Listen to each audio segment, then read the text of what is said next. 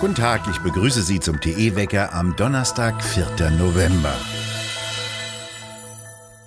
In Bayern betätigt Ministerpräsident Söder die Pandemiepauke und will drastisch Corona-Vorschriften verschärfen. Nach den Beschlüssen der Kabinettssitzung von gestern Nachmittag sollen ab kommenden Samstag strengere Corona-Maßnahmen mit verschärften Maskenpflichten und Zugangsbeschränkungen gelten. Unter anderem müssen ab kommenden Montag Schüler in Klassenzimmern wieder mit Masken sitzen. Die Maskenpflicht war erst Anfang Oktober aufgehoben worden.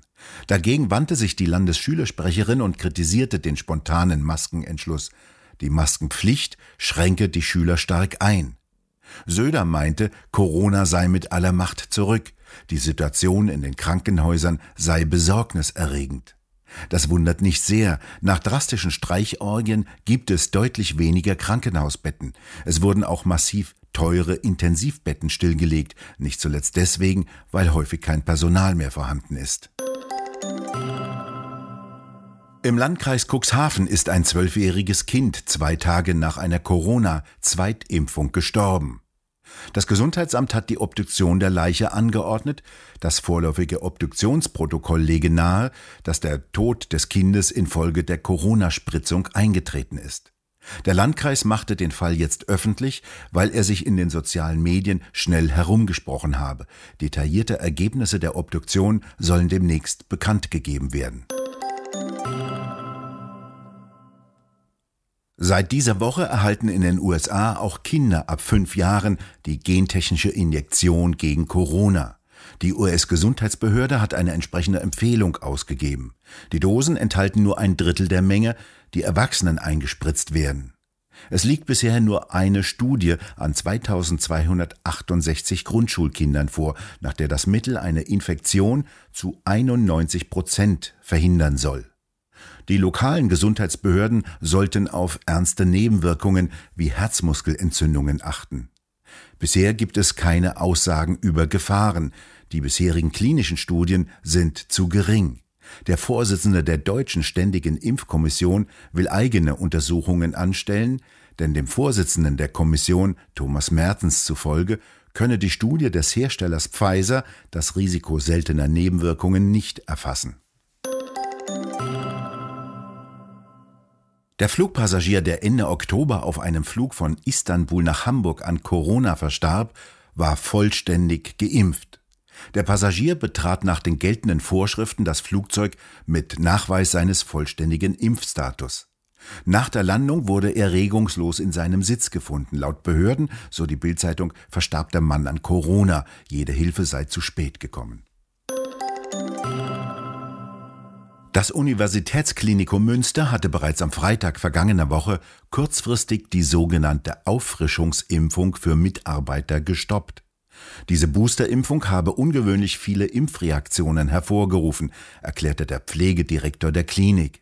Die Klinik fürchte, dass wegen der Impfreaktionen an den Tagen mehr Personal ausfalle, als die Dienstpläne vertragen.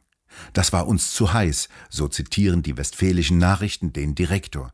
Die Impfungen sollen koordiniert nachgeholt werden, was auch immer das heißt. Ungemütliche Zeiten beginnen für VW-Chef Herbert Dies. Er spricht heute in Wolfsburg auf einer Belegschaftsversammlung. Und diese Versammlung dürfte mehr als lebhaft werden. Um den Auftritt gab es heftigen Ärger. Die Belegschaft hat einige Fragen über die Zukunft ihrer Arbeitsplätze an den Konzernchef. Der hatte immer wieder mehr Tempo beim Umbau zu einem Hersteller von Elektroautos verlangt und geäußert, es stünden in Deutschland bis zu 30.000 Arbeitsplätze bei VW auf der Kippe. Eigentlich wollte VW-Chef dies zu Investorengesprächen in die USA fliegen, sagte diese Reise aber nach heftigen Protesten des Betriebsrates wieder ab. Der soll nach Zeitungsberichten dem Vorstandschef in der vergangenen Woche sogar das Misstrauen ausgesprochen haben.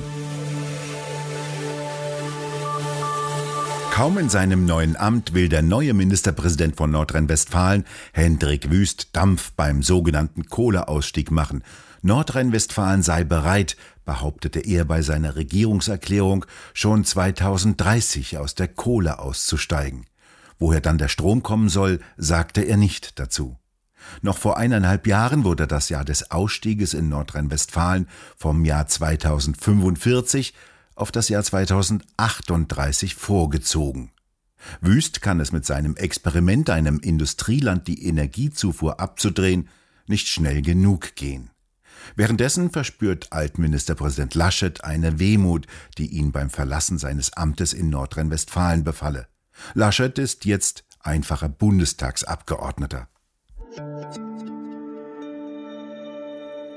Überraschung im US-Bundesstaat Virginia. Dort fanden Gouverneurswahlen statt und der republikanische Kandidat besiegte erstaunlicherweise seinen demokratischen Konkurrenten sehr deutlich. Sebastian Thormann, Sie haben für dieses Einblick die Wahlen beobachtet. Wie kam denn das erstaunliche Ergebnis zustande? Das Erstaunliche ist, die Wahl ist jetzt vor allen Dingen an den Republikaner gegangen, weil viele Wähler, die in der Mitte sind, moderate Wähler, die äh, vielleicht Biden in der Präsidentschaftswahl letztes Jahr gewählt haben, jetzt zu den Republikanern geschwenkt sind und jetzt in dieser Gouverneurswahl sich für den republikanischen Kandidaten entschieden haben, weil sie mit ja ganz einfachen Themen wie zum Beispiel Bildung unzufrieden waren, wie sich die, wie sich der Staat entwickelt hat äh, unter der Regierung der Demokraten Interessant fand ich, was Sie beschrieben haben, dass sich in den Zeiten des Lockdowns die Eltern darum kümmern mussten, was die Schüler eigentlich in den Schulen lernen und entsetzt festgestellt haben, dass sich sehr linksradikale Thesen darunter befinden, wie die Critical Race Theorie. Das hat wohl viele Eltern ziemlich erschreckt. Ja, also Schulen und Bildung war das, äh, das große Thema des Wahlkampfes.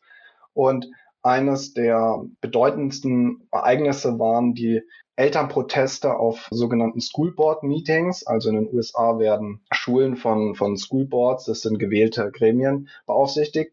Und da haben Eltern eben protestiert, weil sie haben in dem ganzen Pandemiejahr eben mal das erste Mal so richtig erlebt, was eigentlich unterrichtet wird und haben gemerkt, das sind Inhalte, mit denen stimmen überhaupt nicht überein. Das, das sind radikale Sachen, äh, radikale Identitätspolitik und sind dann wütend bei diesen, äh, bei diesen Schoolboard-Meetings erschienen und sind, sind da nicht ernst genommen worden. Und das hat halt diesen Protest angeheizt und das hat dann auch die Kandidatur von äh, dem Republikaner Youngkin vorangetrieben und wahrscheinlich ihn mit ins Gouverneursamt gehievt. In Amerika ist ja die politische Atmosphäre ziemlich vergiftet. Was bedeutet der Sieg der Republikaner jetzt über die Demokraten für das übrige Amerika? Es zeigt dann einmal mehr, dass sich jetzt etwas verändert hat und dass die Republikaner wieder ein, eine Art Comeback haben, während die Demokraten ordentlich und vor allen Dingen auch unter Präsident Biden jetzt an Popularität einbüßen mussten. Wir haben das gesehen. In den letzten Monaten sind die Umfragewerte von Biden und auch von, von den Demokraten insgesamt in den Keller gegangen zum Beispiel über 70 Prozent der Amerikaner sagen jetzt, das Land bewegt sich in die falsche Richtung. Und viele, viele der moderaten Wähler, die Biden und die Demokraten einfach nur wählen, weil sie gesagt haben, sie wollten eine Rückkehr zur Normalität, sehen diese Normalität nicht, sondern sehen eher, dass da eine radikal linke Agenda durchgedrückt wird. Und das ist jetzt so ein bisschen die Gegenreaktion dazu. Steckt da mehr dahinter als nur die Ablehnung eines äh, US-Präsidenten Biden, der eher ein Sleepy Joe ist? Ist das ein kultureller Wandel, der in Amerika gerade stattfindet? Also ich würde sagen, es, stecken zwei Sachen dahinter.